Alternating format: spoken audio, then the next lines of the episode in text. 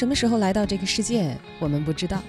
我们一生中会遇到多少个好人，多少个坏人，我们也不知道。我们是否会幸福，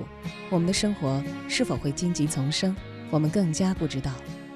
就因为我们做人有太多的不知道，人类就创造了希望和焦虑。希望和焦虑会产生怀疑和想象，这些都是好奇心的开始。人类是唯一懂得创造文字、音乐、图像、宗教、家庭、迁移、婚姻的本质和价值的生物。探索成为了人类进化的桥梁，因为我们懂得不知道，也就有了知道后的喜悦，也就接受了知识成为智慧的可能性。我有幸去了很多地方，有自己很乐意的，也有工作需要被迫的。我一直都在训练自己，只有主动拥抱陌生，才可以在这个世界上获得更多的经验和感受。种种的感受不能假之于人，去为我们贪心。这就是这本书的意愿，贪心于做一个有世界观的黄皮肤，尽情的看世界，享受所有的色彩，将不知道当成了走出去的原动力。这里是正在为您直播的文艺大家谈，我是主持人小昭。刚才这一段文字来自吴文芳的新作《不假思索贪看天下》的自序。而今天呢，我们也非常有幸的邀请到了作者本人吴文芳先生来到我们的节目直播间，欢迎吴先生，您好。大家好，不假思索贪看天下啊！哎，这个题目，呃，一看其实可能就知道是一个游历过千山万水、有过非常多的人生感悟的人，呃，所写的。但是其实我们知道，您好像，呃，最初的职业并不是一个职业的作者，呃，大家可能在广告业内很多人会知道您，因为是一个资深的广告人，而且在这方面有很高的成就。同时，大家熟悉您是一个环球旅行家。呃，其实是这样的，因为就是一个字贪，贪的意思，你刚才也说的很好，好奇心吧，啊、还还没有发生的东西，还没有去过的地方，如果你有好奇心的时候，你就会贪去知道，贪去到那里，贪去享受一个一个陌生，在整个过程里面，我认为人生里面，如果我们有七十年、八十年的生命，那我们到底有多少个十年可以去尝试尝试新的东西呢？在工作上面，我的态度也是这样，所以在做得好跟不好，一个时间以后，一个阶段以后，我就决定要去找一点陌生的东西来做，啊、以前是十年，后来年纪大了以后就七年，然后五年，然后四年、三年，就希望有一个改变。啊、在两年前我就改变了一个一个一个一个看法。我说：“嘿，如果我还有十年的生命的话，那有什么东西可以给我在最后五秒钟闭上眼睛之前想想起我度过的这几十年有什么好玩的地方，或者值得我这个生命的一个一个方式？我最后决定，如果我去一年可以去十个地方、十三个地方，那我将来的十年可以去到一百三十三十个地方。那最后那五五分钟，我闭幕之前一定会很开心的。这个摊子啊，也让这个生命里头每一段时间好像变得容量更满，密度更大了。对啊，我认为全世界最最平等的东西，并不是你有你家里你爸爸妈妈有多少的财富给你，可是每一个人就最平等的就是都是二十四小时，然后每一个月三十天也好，啊三十一天也好，一年三百六十五天，这是最平等的一件事情。你怎么样去利用这二十四小时？我希望的是，我可以利用二十四小时做到二十六小时的效果，嗯，我们也看到也是贪心。对，您在这个广告行业好像就一直以这样，就非常贪心，多贪一点点时间和生命的对对，内容一样的在前进。但是其实要说这个旅行这件事情的话，好像您开始的比很多人都要早，因为从留学时代，在一九七九年，哎，您就已经开始一九七一年，啊，一九七一九七九年是毕业了是吧？一九七九年是回到香港了，开始工作了。那七一年的时候，也，哎，我这很奇怪的一件事情就是，每一个人生命你可以很很主动的去争取，也可以也可以接受被动的安排。我就是在这个被动跟主动之间做了几十年的人。啊、开始的时候，你小的时候头一个十年头。第二个十年，呃你你是做别人的儿子，呃，父亲怎么样安排你，母亲怎么样安排你，你你还是要被动的接受。后来去了，从从我老乡出生到去了厦门，六岁看到第一个电电灯泡。十一岁去到香港，接受了资本主义的这个这个完全不一样的生活方式，然后也看了很多呃国外的电影，就觉得我一定要走走出去。然后我在我十七岁的时候，我跟爸爸说，给我一张机票，给我第一年的学费，然后其他的生活费我自己去找想办法，然后就去了加拿大，呃呃工作工作上学回来，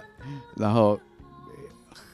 很渴望有自己的一个家，很快就结婚，什么事情都干了。干完以后，七九年就回到了香港，说：“嘿，我将学到的东西，应该香港、亚洲、接近中国，可以更更有机会给我去发挥。哎呦，那个时候其实我觉得很有勇气的一件事情，就不像现在，好像有很成熟的旅游体系也好，留学也好，有那么多的过来人已经有经验了，可以有攻略去寻着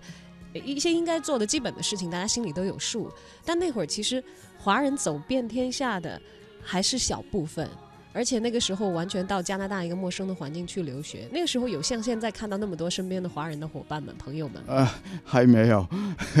那个时候在呃呃 Toronto 多伦多，呃，我去到那里，我吓了一跳，在唐人街里面，他们为男生剪头发五毛钱，他还叫壮丁，还叫壮壮丁这个这个这个词 好像很有年代感。是，那是清朝的时候才叫壮丁，可是他们就叫壮丁，五毛钱剪了一个头发，那那冲击是很大的，因为那个时候广东人在在加拿大，呃，全部是呃叫什么客家人呢、啊？啊不是，呃呃台山人，全部大部分是台山人，他们说的话也不是广东话，呃，很好笑的。就是带着前一辈的更早期的移民，他们那个时候所了解的国家当时的那些文化和那些遗风，到了新的这个领域里头去。所以这这种旅行，其实，在地域上，但是也好像穿过了时间。他们还用清朝的词汇，呃这真的，呃，然后去唐人街里面，呃呃，他们的餐厅永远叫叫什么中国楼、中国什么、中国什么什么，还有一间公一间吃北京填鸭的叫状元楼，你你只要花十块钱要一只鸭子，他们就用为用一个大锣。砰一声，然后就说这个人吃在这里，现在在吃我们店里面最贵的一元个鸭，还有一个大锣敲一下，哇！那现在的话，就每天可能如果所有的烤鸭店还这样的话，那个锣声就停不下来，对啊 一直在噪咚咚噪咚音啊。当然了，这个在不同的地域旅行，去见不一样的人，这可能是很多很多人的一个少年的梦想。嗯，但是其实回到香港以后，如果您是一个这样有着这样冲动的少年梦想的人的话，我相信是不会安于一隅，不会很安分的就只待在这里的吧？啊，这这你说的太对了，我一生里面就是不安于死，啊呃还好，我自我控制的能力还有一点，那、一定要做好一件事情，才可以去争取变动。嗯而不是在为了变动而变动，这是我自己很清楚的。呃，也是我教导两个女儿的一个很重要的一个一个课题，一定要做好第一件事情，才有将来的第二件事情、第三件事情。所以学成回到香港之后做的第一件事情是什么？啊、第一件事情，呃，全世界所有的文化也好，呃，地方也好，我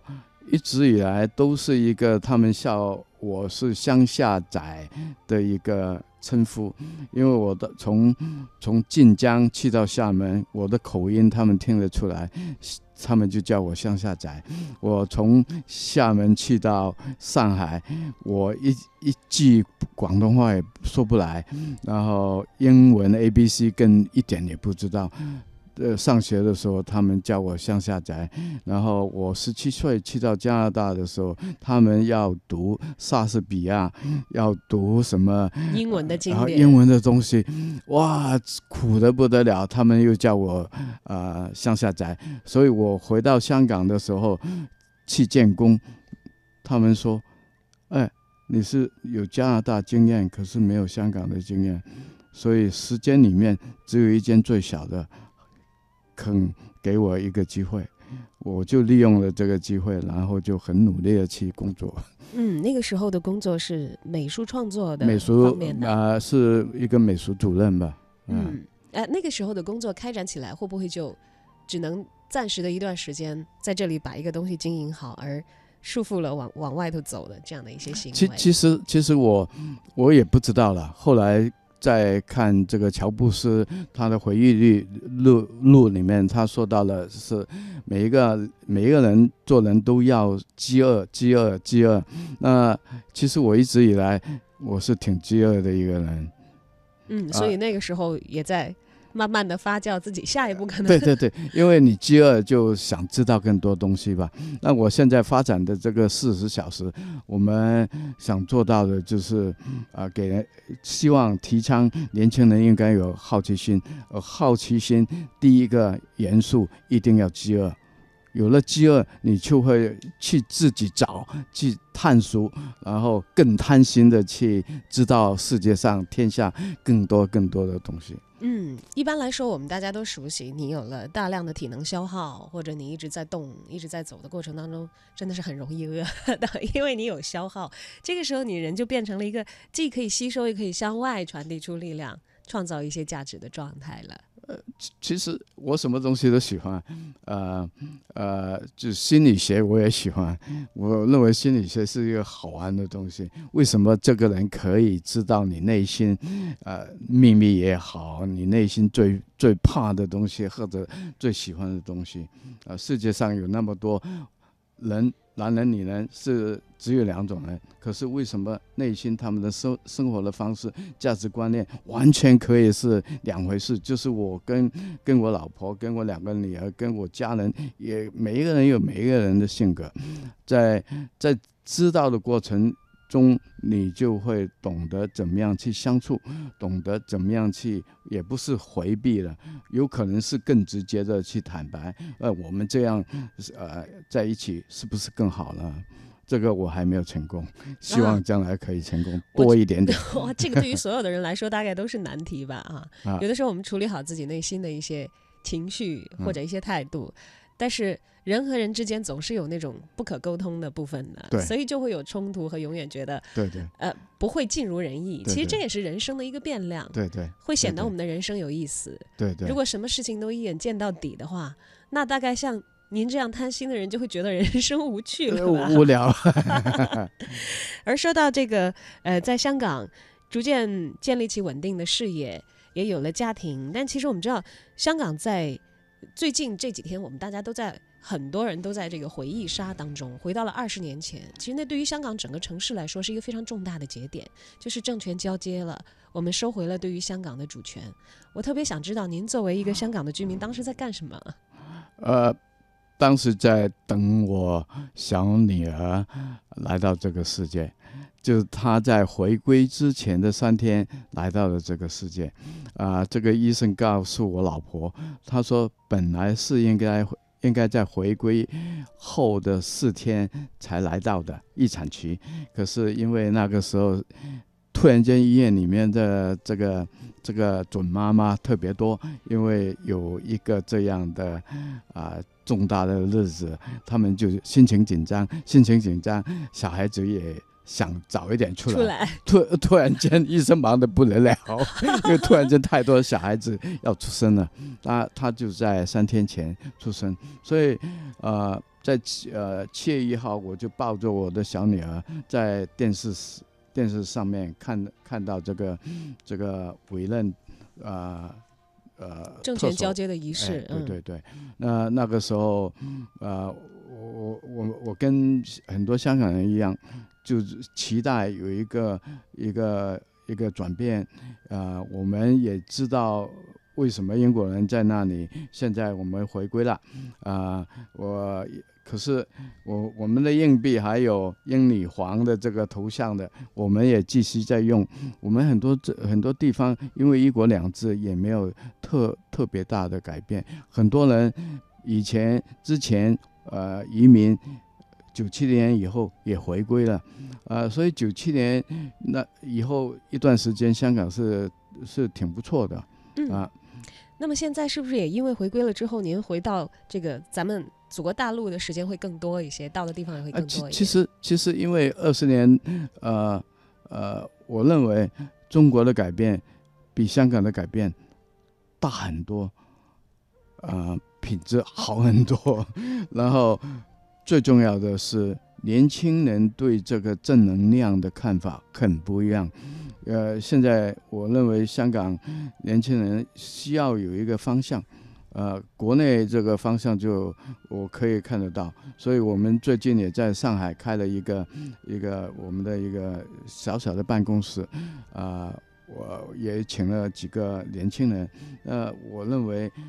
将来的希望。为什么我这整个四十小时说的用的是普通话？我的普通话当然一点也不好了，可是我开始的时候还有点怕，还有点呃，就是说，哎，我的普通话，呃，国内呃会不会接受呢？后来我们在 CCTV 在央视里面播完以后，他们觉得我的普通话有点 Q，有点好玩，有点可可爱的带，着浓重的南方口音的啊，对对对对对，啊，其实我我也很希望，现在没有人不不会是这样想。如果我们可以在呃国内有一个一个分分量的一个存在的话，那对我自己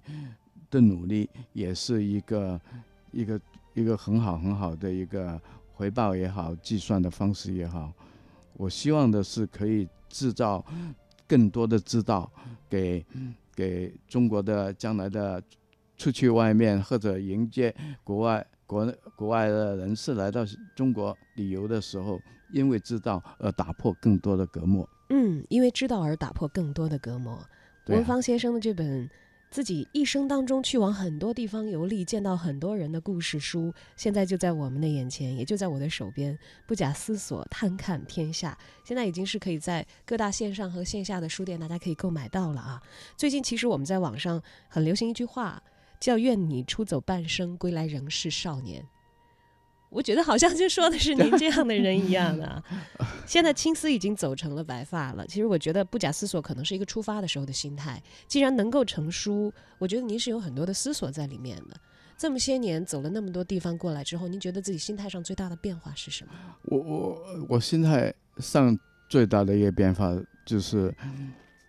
怎么样说呢？就是说我是一个很幸运的人。如果每一件事情更大的困难，你觉得我是一个很幸运的人，那你就会用一个很正正有正能量的一个一个一个处事的方式。呃，我去到一个地方，因为你知道是陌生，陌生就会有很多奇奇怪怪的事情发生。如果你用的是一个一个负面的一个解决方方式，那你你的假期就不会开心。可能会麻烦接着接踵而至，一个麻烦叠加一个麻烦啊。我我一直在提提提倡一件事情：去到国外任何地方、任何城市、任何国家，你要准备给这个计程车司机骗你十块钱、五块钱，喂，他有这样的权利去骗你，你应该有这样的福气给他骗。如果你要跟他斤斤计较，要吵架，你说我别不要骗我，我我什么事事情都知道，那就不，我认为这是一个一个斤斤计较的一个里程啊。可是如果你说啊，你骗我，我更开心，可以跟他们聊天的时候，跟计程车司机聊天是千世界上最开心的一件事情。对，所有的这个游客都会从这个部分获得很多关于当地的资讯。对呀、对呀、然后如果好像你去纽约，好，呃你去呃南非，他们的司机全部都是跟你一样，是在是外面的人。我遇到一个，就是他说他跟卡斯特罗是以前的革命的时候的战友，然后又说了很多卡斯特罗的故事给我听。我半信半疑是我的事情，可是 我知道，我就永远可以将这个故事带回来，再好像现在跟大家在分享这个故事，的确是有这样的一个一个一个司机载了我半个小时，从北边到南边，好那个时候这个呃九一九幺幺还没有出现，呃，这个故事我很深刻啊。嗯，讲了很多很多的话，走了很多很多的路之后，吴先生把自己旅行的精华浓缩到了这本书里头。虽然今天时间有限，但是我建议大家在自由的、宽松的，尤其是像我这样被这个工作可能困在一个城市不能够展开自己的旅程的时候，先通过这样的一本书去做一下我们走出去时候的功课。带着正能量，带着你的好奇心，带着你的贪心，去看一看我们这个巨大又精彩纷呈的世界吧。好，今天感谢吴文芳先生的到来。谢谢，谢谢。